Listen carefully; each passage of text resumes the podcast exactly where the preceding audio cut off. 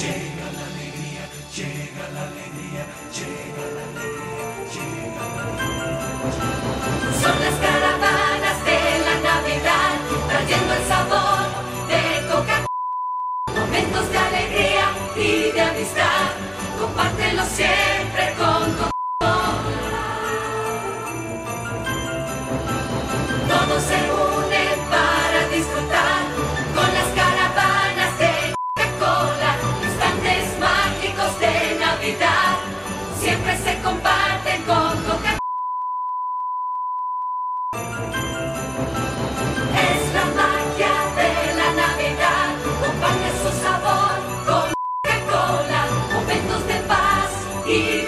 amor, compártelo siempre con Coca-Cola.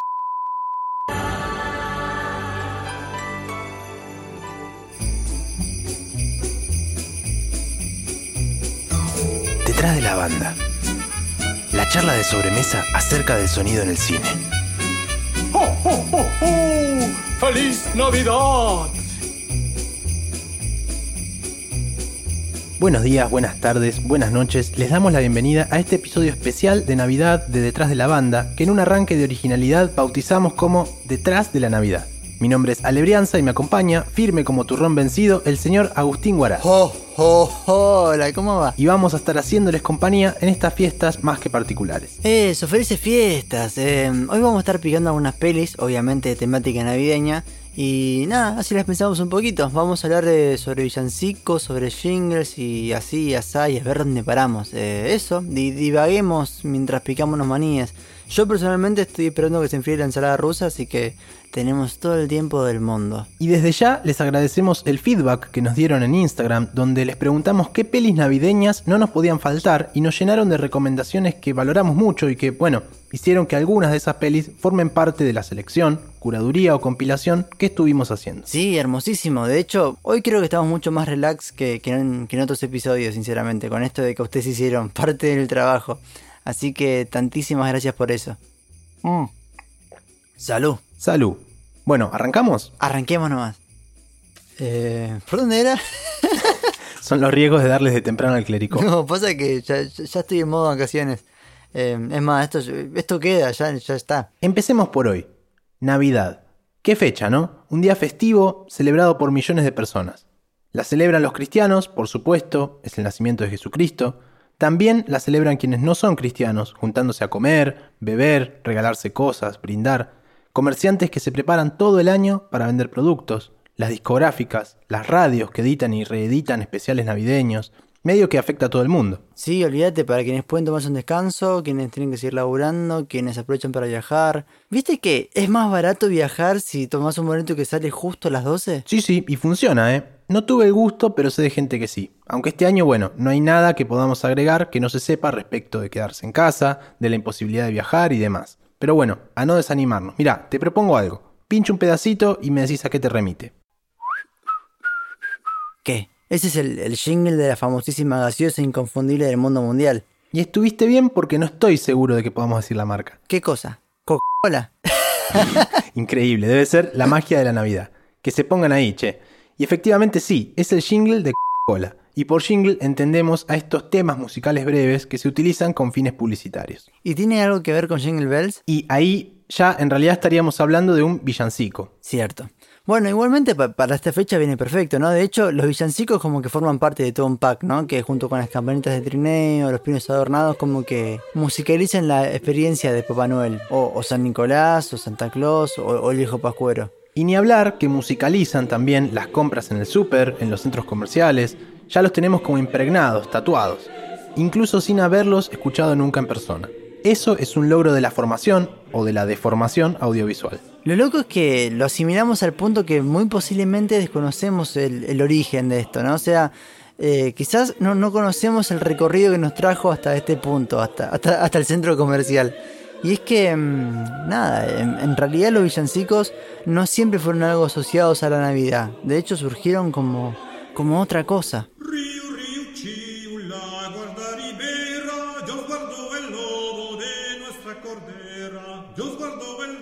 ¿Sabés que este que estamos escuchando se llama Riu Riu Chiu y lo cantábamos hace años en una materia del conservatorio que se llamaba práctica coral?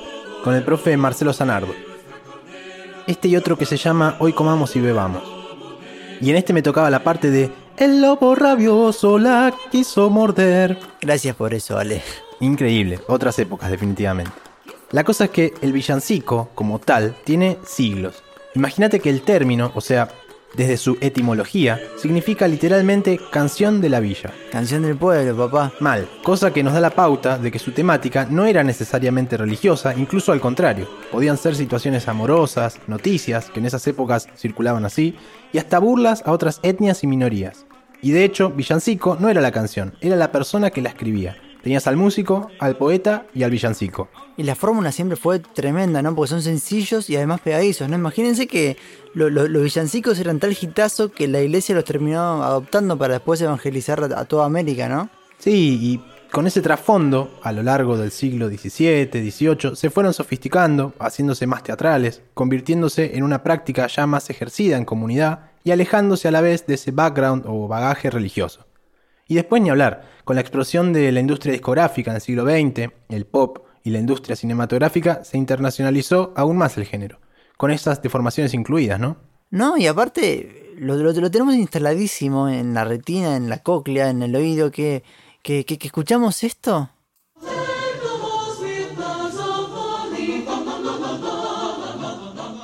Y ya nos hacemos en, en la cabeza toda la película y nos imaginamos esos coros que están medio abrigados, muertos de frío, pero están en la puerta de tu casa, recontra alegres, cantándote eh, las Merry Christmas. Y tomando, como no, una buena Coca-Cola. Bueno, sí, sí, olvídate. O sea, además del devenir histórico o, o del auge de la industria discográfica, la publicidad y, y en especial Coca-Cola tiene un rol zarpado, importantísimo para decidir cómo se representa la, la Navidad. O sea, No solo impuso la, imagen de, Papá Noel, o sea, el, tipo rechoncho, bonachón, vestido de rojo, que, toma gaseosa y esas cosas, sino que también decidió cómo suena la Navidad, o, por lo menos cómo suenan la- las publicidades de Navidad. Traigo el jueguito del principio. Al jingle clásico de la empresa se lo modifica y toca con los instrumentos y objetos que asociamos con la Navidad. Y a nosotros, oyentes, ya nos dispara todo un imaginario asociado a las Navidades que, por supuesto, no es el nuestro, sino que es el del hemisferio norte. Y así como las publicidades navideñas tienen más o menos una misma raíz y comparten alguna que otra cosita sonora, algo parecido sucede con las pelis navideñas.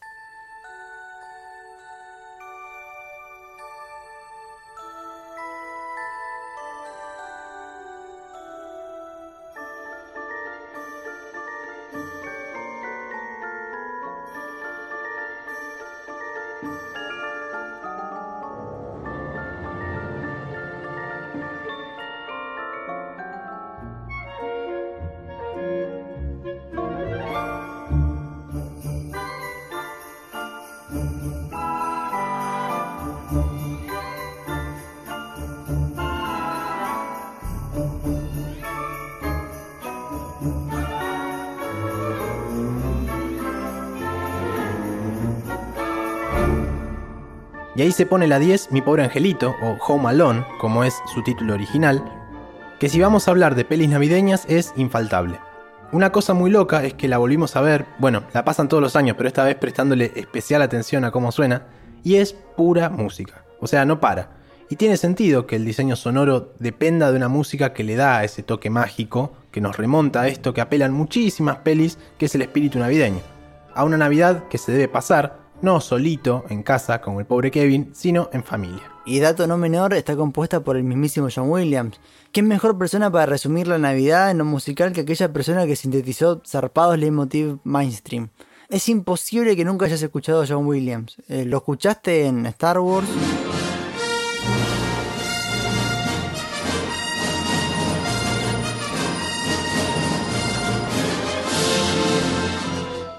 En Harry Potter.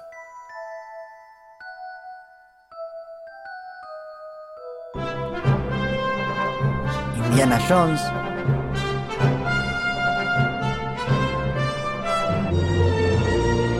Jurassic Park.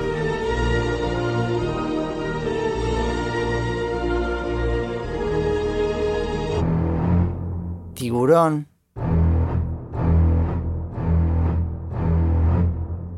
Y así hasta el infinito.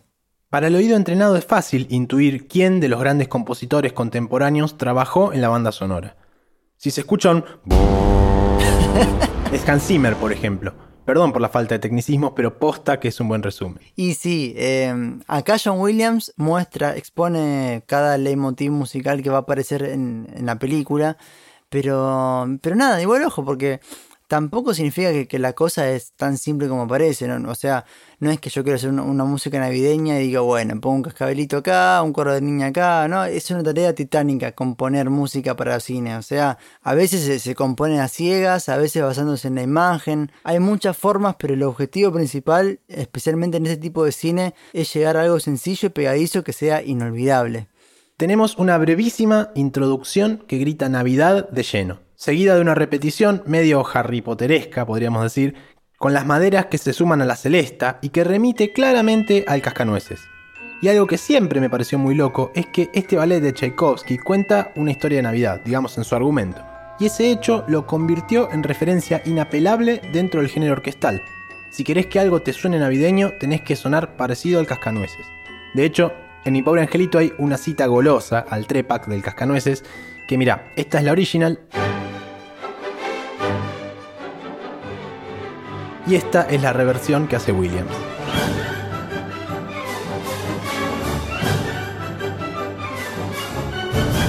Y después, bueno, sobre esa base aparecen unos pizzicatos y glissandos que ayudan a moverse de esa atmósfera aventurera a una más de tensión, asociada en este caso con los agentes del caos y el desorden que vienen a ser los dos ladrones. Ah, aguante, te pusiste técnico. Pero espero hacerme entender. Es que sí, ponerse a escuchar el soundtrack prestando atención es atender a cómo se utilizan los timbres, las melodías y sobre todo la dosificación de esos recursos para darle el sentido que la peli va necesitando. Y es un ejercicio muy interesante. No vamos a analizar todo, pero quería llegar sí al final a esta partecita.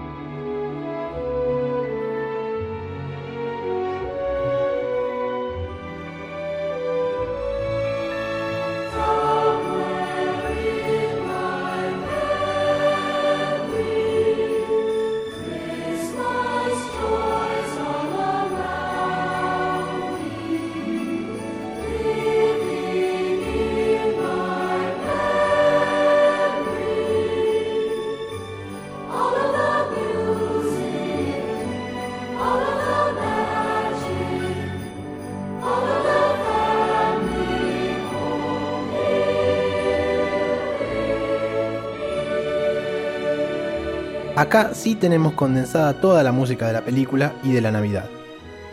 El corito, las campanas, los cascabeles, las cuerdas y una ficción que, después de todo el drama, termina con el típico final feliz. Y un final feliz de la mano de Coca-Cola. No. Y un poco pasa igual. Mi pobre angelito es una re base para las pelis navideñas. Es una comedia, es familiar, clasista, en fin, pero familiar, como la mayoría de las pelis con esta temática. Pero también estos timbres y sonoridades de los que hablábamos recién, por esto de la referencia al cascanueces, se mantienen trascendiendo al género.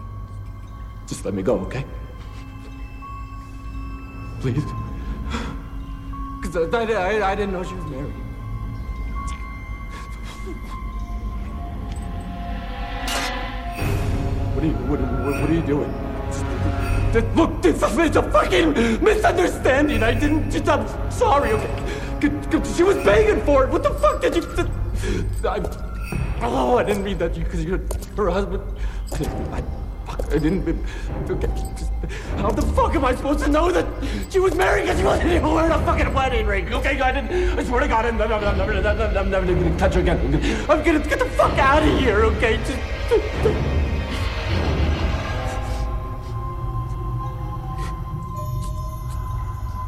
You're, you're not her husband. You, you're just a sick fuck. Good, good, right.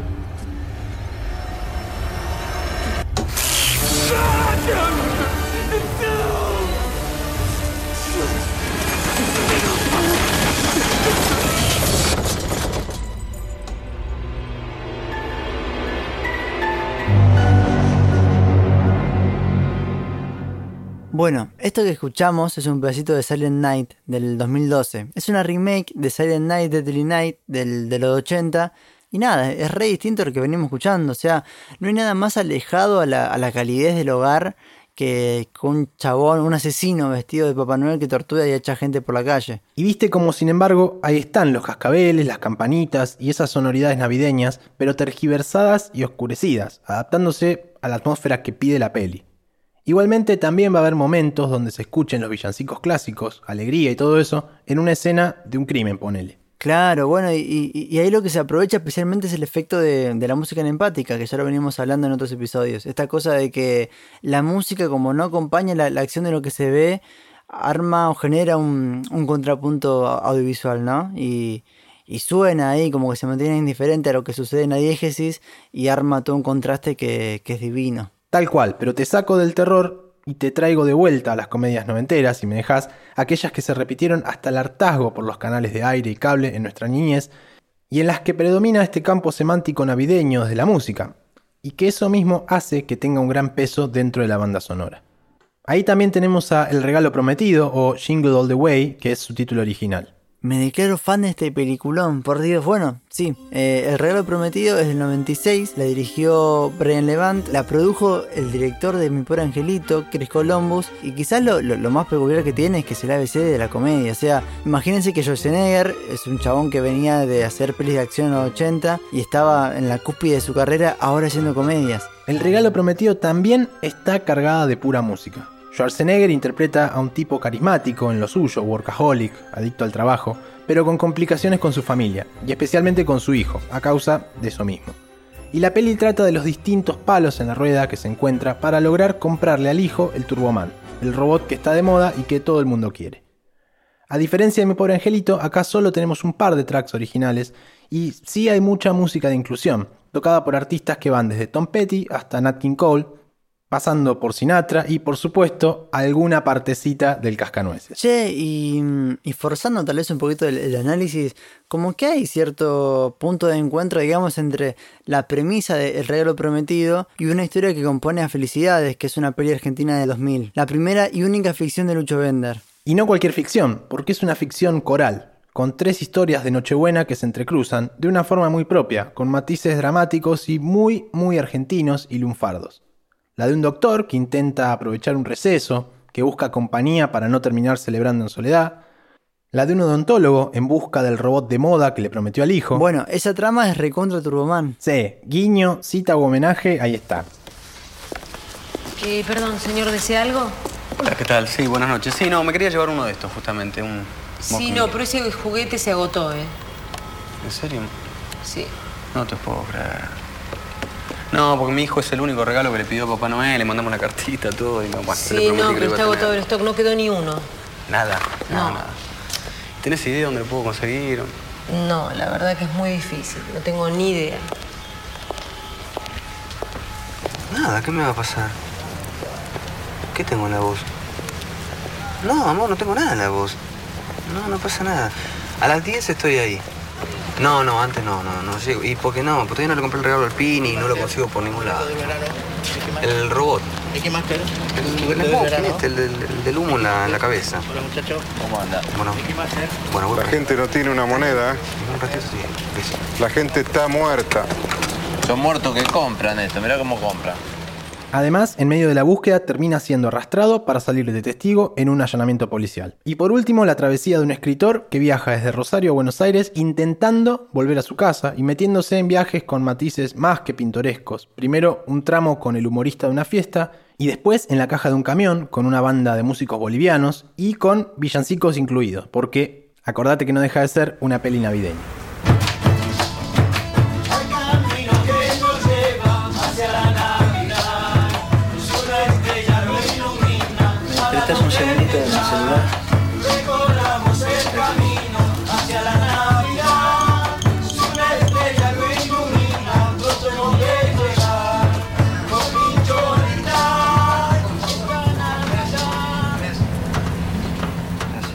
Y esto último que decís, eh, esta cosa de la épica que implica la vuelta a la casa, que nada, porque eso, andaba a volver un 24 a la noche a tu casa, eh, me, me, me resuena un montón, calculo que es un guiño a mi pobre angelito, ¿no? O sea, no sé si te acordás que hay, una parte en la que la, madre de Kevin vuelve a su casa a- a buscar a su hijo en una caja de camión también y envuelta de una banda que toca polka. Para mí es un guiño fijo eso, porque hay, un montón de tipos metidos en una también tocando una canción alegre, navideña, en contraposición a- al, al Apolizonte.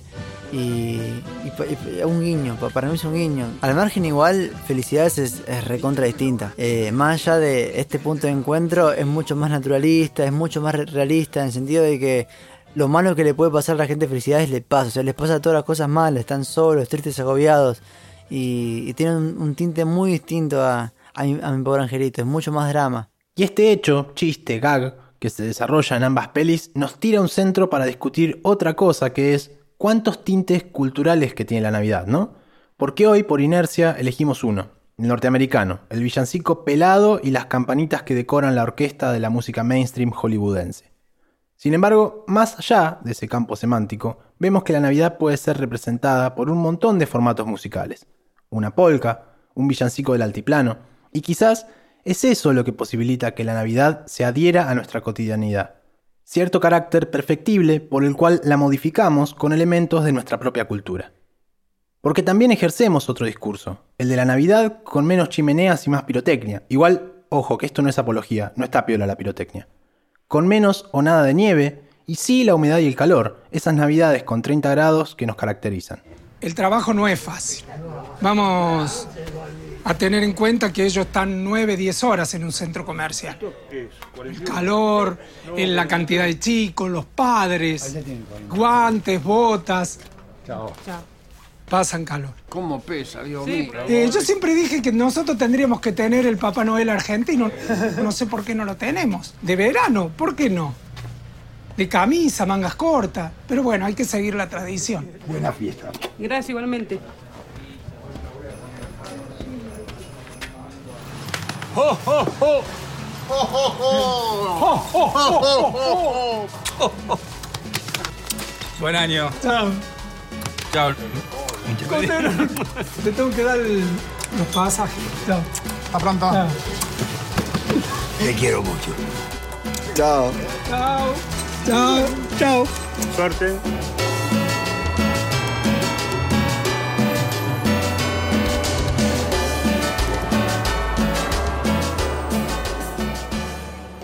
Y claro que sí, cu- cu- cuánta verdad en, en pocas palabras, ¿no?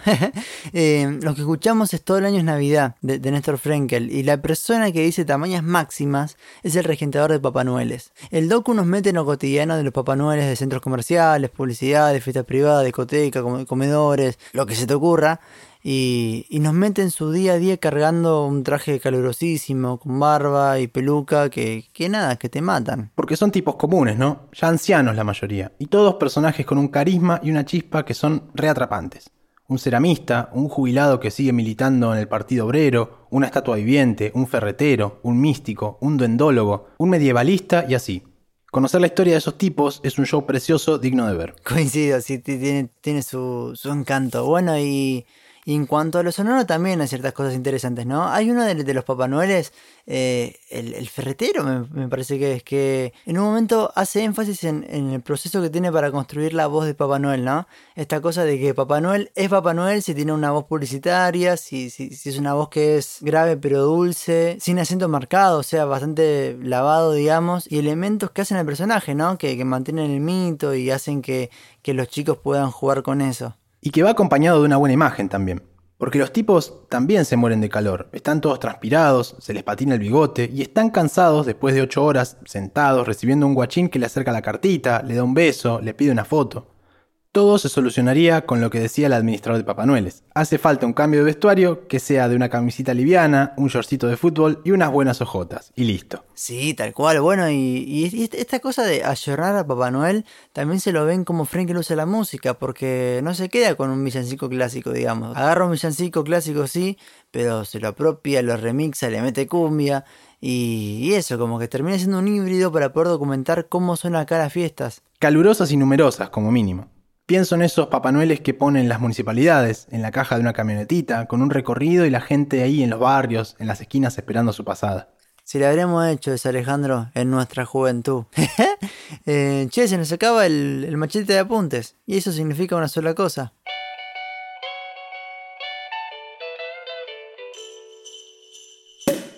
Ah, pero qué bien.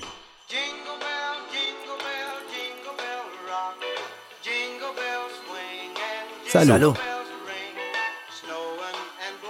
Y con este brindis terminamos nuestro primer especial navideño. Les queremos agradecer a quienes nos escuchan, desearles felices fiestas y que Papá Noel, San Nicolás, el viejo Pascuero, Santa Claus, Jesús, el Niño Dios o quien quiera que sea, les traiga un poco de felicidad en este contexto tan particular que nos tiene tan preocupados. Y que puedan pasar con su gente querida, y si esa gente querida está lejos, poder sentir esa compañía incluso a la distancia. Tantas gracias también a, a Mater Mendaris, la, la- la pluma que ilustra nuestras bellas publicaciones, y a Fede Banchetti y a Gonza Danuntis que buscan data y producen este podcast llamado Detrás de la Banda. Dato de color, nos enteramos que, que, que a Gonza de Peque le daba mucho miedo Grinch, así que disculpen, pero por eso no, no- no la metimos en el análisis. Em, pero bueno, eso, cuídense, pásenla muy lindo y nos vemos en el próximo episodio. Y recuerden que nos encuentran en las redes como arroba detrás-banda, tanto en Instagram como en Twitter. Soy Alebrianza, completa la mesa, Agustín Guaraz, gracias por escuchar, felices fiestas y hasta la próxima.